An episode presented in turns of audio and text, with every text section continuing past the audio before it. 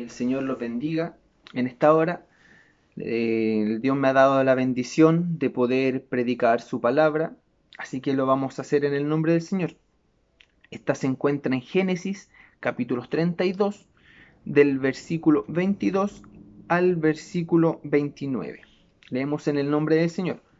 Y se levantó aquella noche y tomó sus dos mujeres y sus dos siervas y sus once hijos y pasó el vado de Jaboc.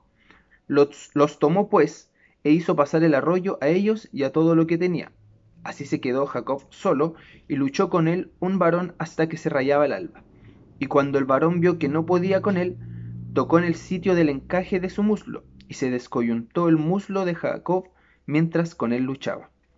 Y dijo, déjame, porque raya el alba. Y Jacob le respondió, no te dejaré si no me bendices. Y el varón le dijo, ¿cuál es tu nombre? Y él respondió, Jacob. Y el varón le dijo, no se dirá más tu nombre Jacob, sino Israel, porque has luchado con Dios y con los hombres y has vencido.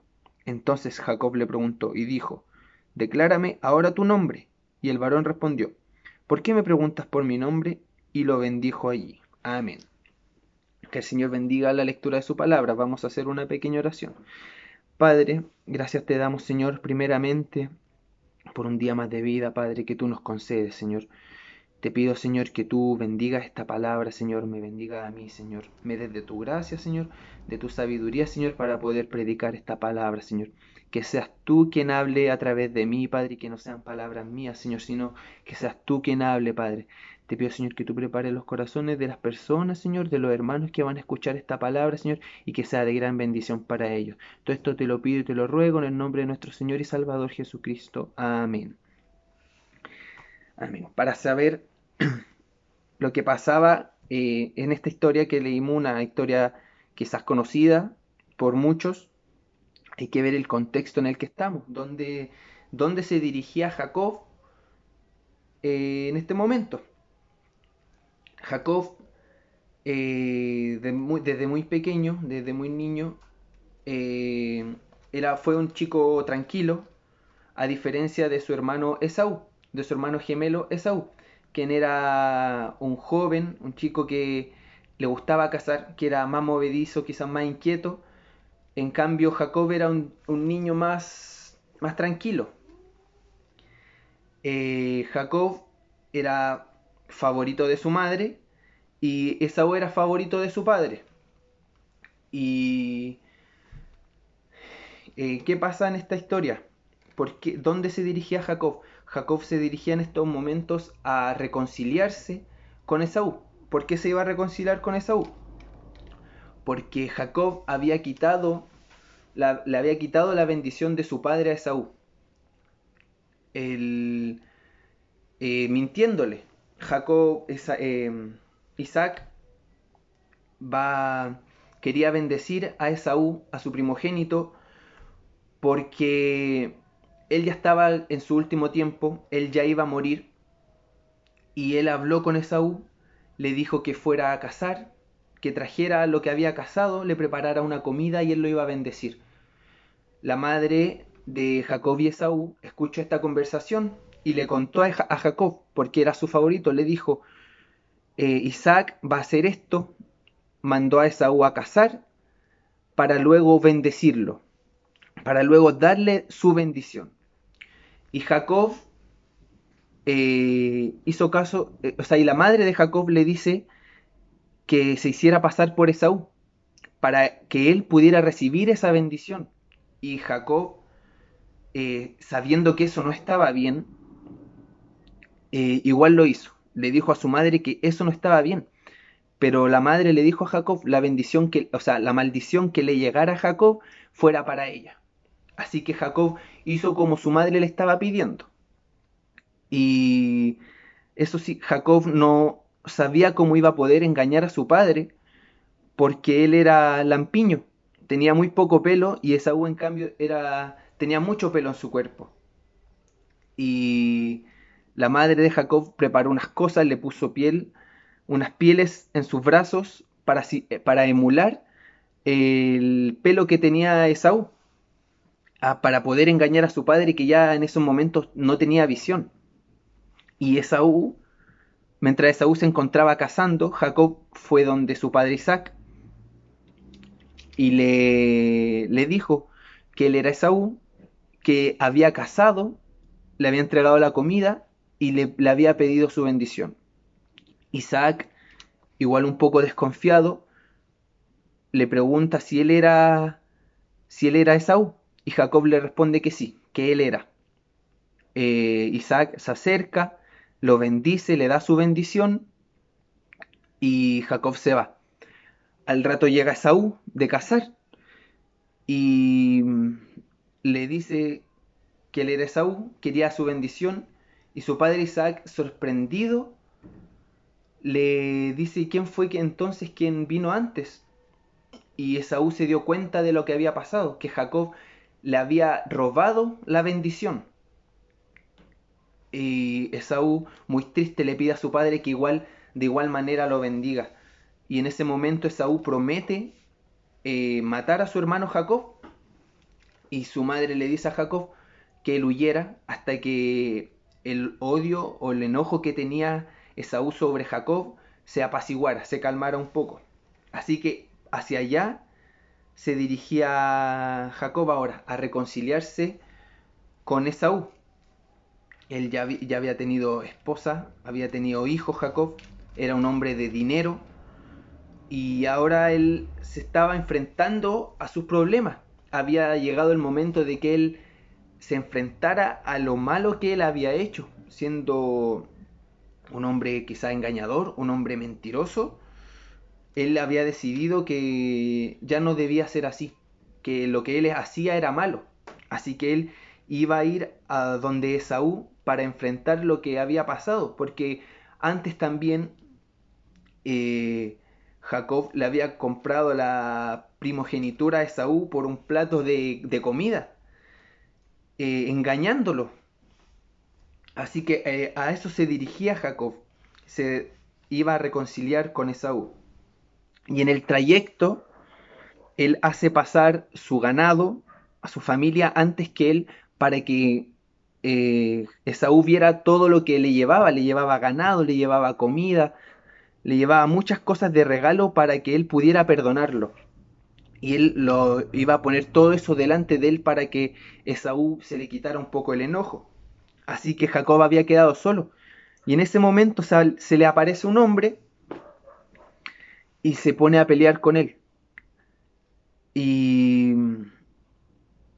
esta persona no era más que, que Dios, era, o sea, era Dios. Dios en persona, era un ángel que, se, que había mandado para pelear con Jacob. Y Jacob un hombre que era resistente, perseverante, no se daba por vencido fácil. Y este ángel vio cómo era Jacob y le, dio quizás un golpe bajo, un golpe sin que él lo haya podido ver. Le da un golpe y le zafa la cadera, le deja una pierna mal y, y lo deja mal parado. Muchas veces nosotros nos llegan golpes bajos, nos llegan golpes que no esperamos a nuestra vida, nos llegan quizá una patada, eh, nosotros esperando quizá una cachetada pequeña, un, un combo pequeño, nos llega una patada que no veíamos venir y nos derrumba. Y en ese momento es donde Jacob se aferra a su bendición. Es donde Jacob decide que esa bendición que ese ángel tenía era para él. Y, el ángel sorprendido por la resistencia que tenía Jacob le decía que ya lo soltara porque iba a amanecer. Pero Jacob no, no quería soltarlo, no quería soltar esa bendición.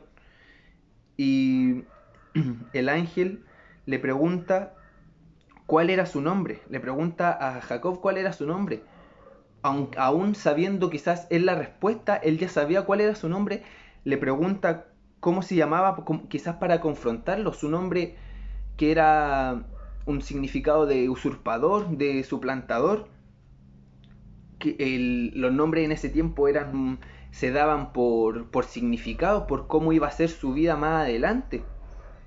Y, El nombre de Jacob era cómo, lo cómo se definía él.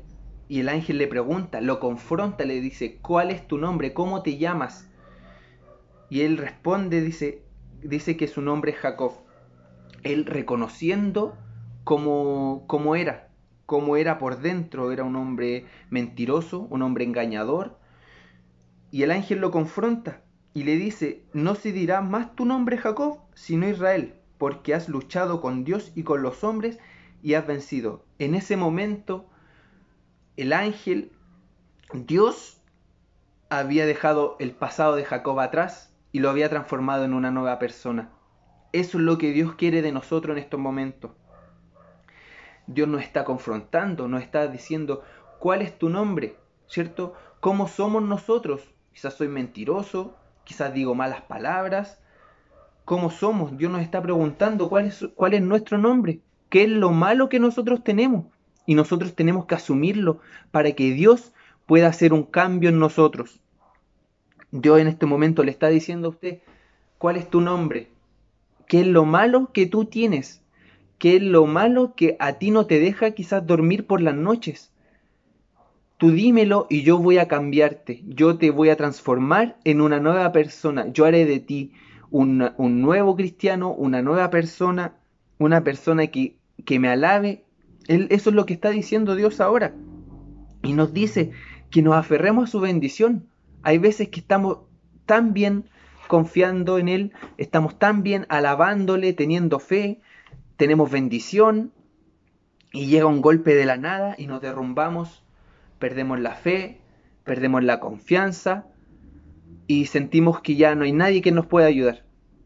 Sentimos que Dios no está con nosotros, sentimos que, que Él nos ha dejado de lado, que Él nos olvidó.